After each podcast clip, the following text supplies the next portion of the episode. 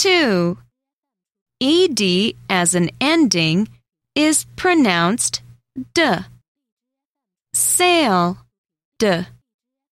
Sailed. Play, d. Played. Spell, d. Spelled. Rain, d. Rained. Clean, d. Cleaned.